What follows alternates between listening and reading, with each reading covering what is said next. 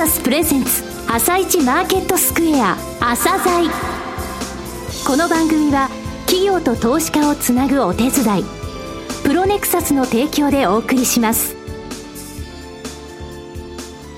皆さんおはようございます。アシスタントの玉木葵です。それではスプリングキャピタル代表チーフアナリストの井上哲夫さんと番組を進めてまいります。井上さんよろしくお願いいたします。よろしくお願いします。今日も楽しみなゲストをお招きしています今日ご紹介するのは証券コード8954オリックス不動産投資法人です。はい、えー、オリックス不動産投資法人さんですね、えー、愛称 OJR って言うんですけれどもね、はい、日本で4番目に、えー、上場した古いですね、はい、歴史のあるリートさんなんですが、はい、えー、総合型リートとして初めての上場だったんですよ、はい。えー、スポンサー会社のオリックス、何をやってる会社きちんと説明できる人少ないんですよね。その、はい。そのスポンサー力をどういうふうに生かしてこのリートが今まで、えー、大きくなってきたのか、その部分、はい、そしてこれからの戦略についてもお聞きください。はい。朝鮮今日の一社です。朝鮮今日の一社。本日は証券コード 8954J リートのオリックス不動産投資法人さんにお越しいただきました。お話しいただきますのは、オリックスアセットマネジメント株式会社代表取締役社長亀本義孝さんです。本日はよろしくお願いします。どうぞよろしくお願いいたします。えー、上場されたのが2002年の4月、日本で4番目ですね。はい。えー、老舗のリートさんですが、初めて上場した総合型のリートとしても、はい、えー、知られています。えー、16年間の運用を経て、現在の取得価格ベースの資産規模ですけれども、6700億円。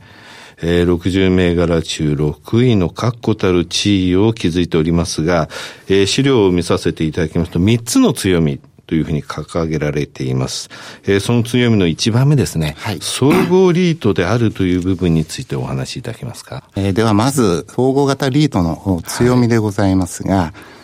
オフィス、商業、住宅、ホテルなど、様々な用途の不動産に、えー、投資が可能でございます。はい、投資の機会や選択肢が豊富にあるということが、まず一つ大きな強みです。えー、また、各用途の特性をうまく組み合わせることで、はい、ポートフォリオ全体としての質を高められると。さらに、えー、リスクも分散が図れるという点でございます。はい、私どもは用途エリアを問わず、各物件の成長性、収益性、安定性の観点から、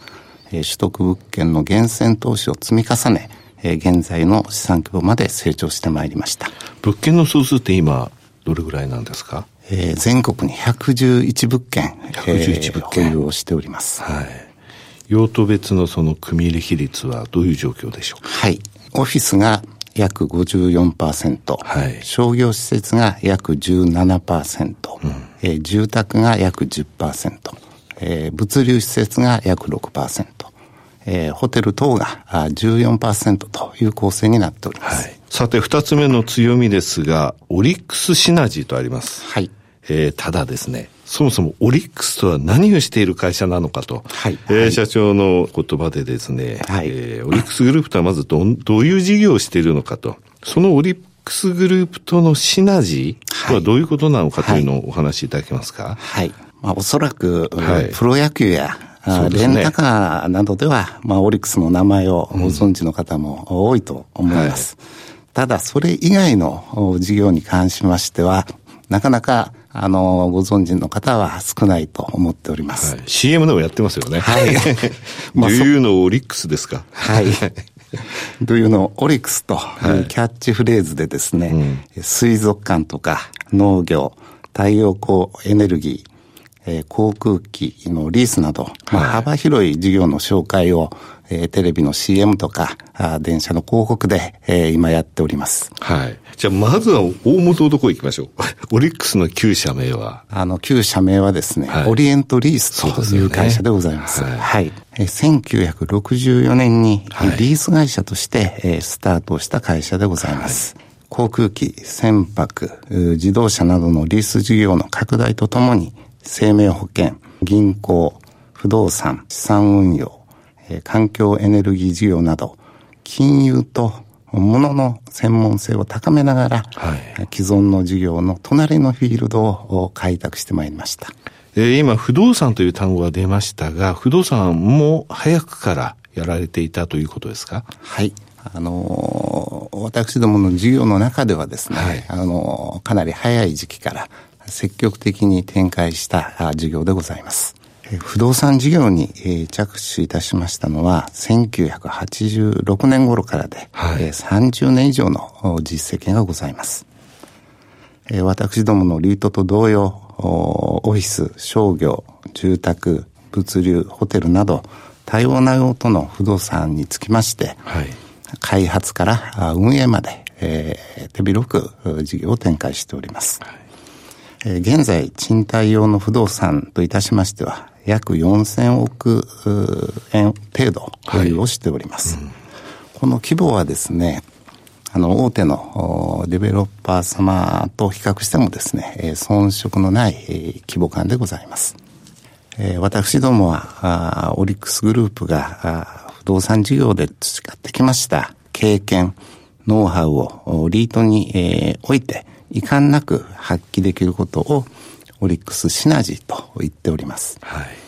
い、具体的には、オリックスグループが保有する豊富な物件を外部成長に活用できること。はい、えグループが培ってきた不動産の開発、賃貸、運営等のノウハウも活用できると。また、グループの全国ネットワークの活用で、えー、様々な情報をタイムリーに取得できるということでございます。さて、三つ目の強みです。運営力。こちらについてお話しいただけますか？はい。えー、運営力に、えー、おいては、一つ大きな特徴がございます。はい。えー、それはダイレクト PM と私どもが呼んでいるもので、あの、資産運用会社であるオリックスアセットマネジメントが、不動産管理会社と共同で、はい、PM 事業を行っているということでございます。PM というのはプロパティマネジメント事業ですね。はいはい、私どもが直接テナント様と密なコミュニケーションを取ることで的確なニーズの把握ができ、えー、物件の回収や賃料の交渉などもスムーズに行えております。うん、その結果、テナント満足度の向上とともに安定した稼働率やえー、賃料増額につなげることができているものと私どもは考えております。さて、ここまでを振り返ってですね、そしてこれからの成長戦略、外部成長、内部成長、それぞれについてお話しいただけますか？ここ5年で、えー、合計約3500億円の物件を取得しております。えー、資産規模も6700億円近くに、えー、なってきておりますが、えー、そのうち約9割がスポンサーであるオリックスグループからの取得でございます。え先ほどお話しましたオリックスシナジーを最大限、え活用してこれたかと思っております。はい、えー、しかしもうご存知の通り、最近の不動産売買のマーケットでは高値の取引が進み、そうですね、えー、我々の目線での取得が、まあ、非常に難しい、うん、えー、そういう状況になっております。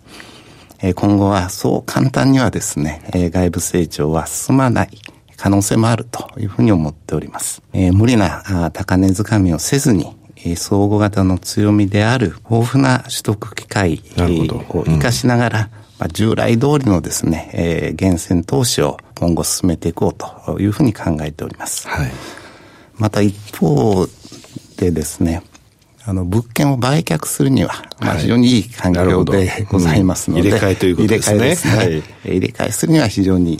いい時期だと思っておりますので、えー、そういうことも実施していきたいと考えております。入れ替えてポートフォリオの質を高めると、はい、そういう戦略、はい、そうですね。ただただ、その外部成長だけを追うということではなく、入れ替えによってということですね。そうですね。はい。今年の4月にホテル変わりましたね。はい。はい。もう本当にこのような厳しい環境下ではございますが、はい、まあ、スポンサーサポートの一環としてですね、はい、今年の4月に、えー、ホテルユニバーサルポートを、はい、オリックスから、340億円で取得をいたしました。うん、これあの USJ、あのユニバーサル・スタジオ・ジャパンの、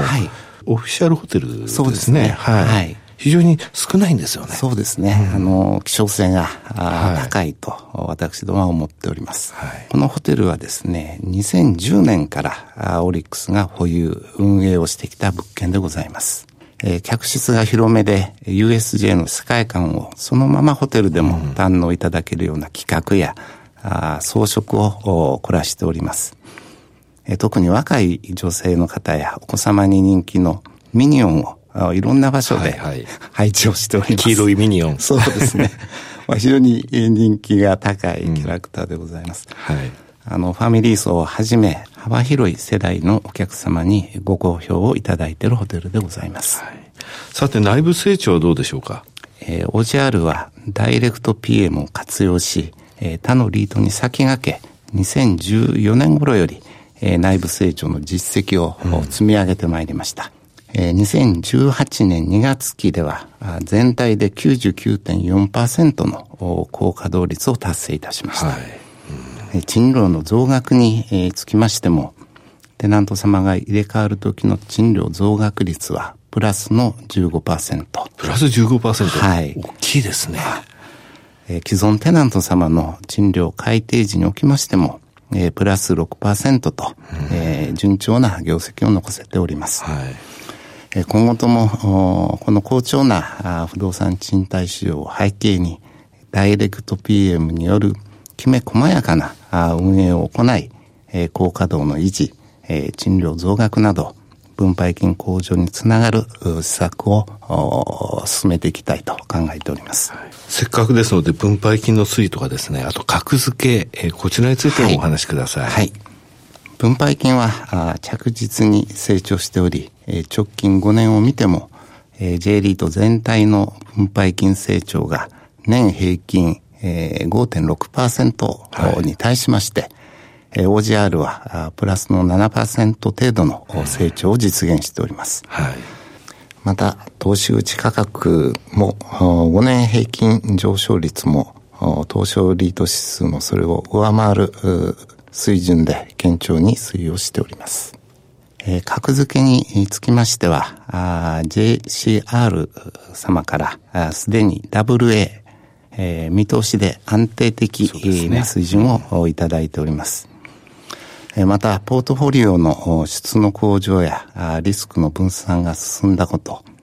えー、LTV の水準が低下してきた、あまあ、そのような点が評価されまして、はい、R&I の、えー、発行体格付け、えー、シングル A のプラスですが、はい、見通しの方をですね、えー、安定的からポジティブに、えー、変更をなされました。最後になりましたが、はい、リスナーに向けて一言お願いします。はい。えー、上場から16年、老舗リートの一つとして様々な経験を積んでまいりました。え中でもリーマンショックや東日本大震災など大きな危機も乗り越えることができました。これも OJR をご支援いただいた方々のおかげだと感謝をしております。今後とも中長期的な投資主価値の安定成長に尽力していく所存でございます。最後になりますが、今月31日開催されますえ日経 IR フェアにも参加の予定をしております。え私ども資産運用会社の社員に、えご質問していただくこともできますので、えご来場お待ちしております。亀本さんどうもありがとうございました。はい、ありがとうございました。今日の一社、オリックス不動産投資法人をご紹介しました。さらに井上さんにお話しいただきます。はい、えー、外部成長においてオリックスのスポンサーサポートというのは強力であるということ、はい、それから内部成長ですね、こちらにつきましても賃料の、えー、増額とか、稼働率の高さ、際立ちましたね。さて、最後にですね、お話のありました、日経 IR 投資フェア2018ですが、はい、えー、今週金曜日、8月31日と翌日9月1日土曜日に開かれます。はい、えー、場所は東京ビッグサイトですね、有明国際展示場前ですが、えー、こちらリートインフラファンドコーナーというのは特設されまして、えー、午前中10時から午後5時までなんですが、はい私も玉木さんも2日間、ベタバリですね、えー、ここのコーナーにおります。で、オリックス不動産投資法人さんは8月31日金曜日、うん、えー、12時50分から午後13時15分まで25分間、えー、ご説明があります。えー、私もおりますので、私の講演は10時40分から両日ともですね、えー、えー、資料を用いて行います。ナブ倍率、はい、FFO 利回り、えー、上場全リートの数値も出しますので、はい、ご期待いただきたいんですが、オリックス不動産投資法人さんは8月31日12時50分から13時15分です。はい。じゃあぜひ皆さん、朝からいらしていただけると嬉しいです。はい、さんもしっかりご紹介ください。はい。よろしくお願いいたします。はい、それでは一旦お知らせです。企業ディスクロージャー IR 実務支援の専門会社プロネクサス上場企業のおよそ6割2200社をクライアントに持つ。これはアジア証券印刷の時代から信頼と実績を積み重ねてきたからこそ。さらにプロネクサスが目指すのは企業と投資家をつなぎ日本の株式市場を活性化させることです。プロネクサス私たちは個人投資家の皆さんを応援します。井上哲夫今日のストラテジー。それでは井上さん、後半の解説もよろしくお願いいたします。はい。えー、アメリカもですね、日本もマーケット強いですよね。はい、えーナスダック、そして SP については史上最高値更新してますけれどもね、えー、日本も昨日2万3000人に経費乗せたんですが、引けではちょっと落ちてきたと、ただね、4回目のトライだったんですが、ここにあるのは過熱感じゃないと思ってるんですよ。市場心理的な壁でしかなくて、今回についてはこの心理的な壁はあるものの、過熱感はないと、過去3回はあったんですね。はい、じゃあ、過熱感何で測るかというと、25日移動平均乖離とか、えー、RSI の14日なんですが、まずあの、5日と25日と75日の移動平均乖離を全部足して、プラス5%はどの水準っていうのをね、昔お話したんですが、えー、これが、えー、今日の段階2万2930円なんですよ。はいこれがずっと2万2800円とか700円でいた時の3回のトライは失敗したんですが、えー、ここまで上がってきましたと、まずここを超えて、その後25日移動平均乖離の3%の水準ってどれぐらいなのってことになると思うんですね。はい、これの5日平均取ってみますと2万2万3130円、現在のところ。ですので、今回2万3000円というところは、超えられない壁ではないなというふうには思ってています、はい、えー、その背景にやっぱりアメリカの強さがあるわけなんですが、うん、アメリカ、以前も言いましたが、1兆ドルの自社株買いが今、粛々と出てるんですよね。これはアップルもう1個分ですからね、非常に大きいと。えー、個別株落ちたところでは、えー、午後になりますとね、結構拾われてる銘柄目立つんですよね。こういう需給的な要因もあると。まあ、いまだにトランプさんいろんなことやってますので ね、えー、世界はいろいろと貿易というキーワードでアメリカとヨーロッパ、アメリカと中国、そしてイギリスとヨーロッパ、ブレグレ、うん、ブレグジットがハードになりそうなんでね、はい、何の、えー、なんて言いますか、合意もないままでってなりますと、ポンドちょっと厳しい状況ありますけれども、ただ株式市場の、えー、潤沢な資金というのは存在しているということをですね、うん、ちょっと忘れずにいた方がいいかなというふうには思いますね。はい。井上さん、本日もありがとうございました。また来週もよろしくお願いいたします。えそれでは皆さん、日経 IR フェアでお会いしましょう。この後は東京市場の寄り付きです。朝鮮この番組は、企業と投資家をつなぐお手伝い、プロネクサスの提供でお送りしました。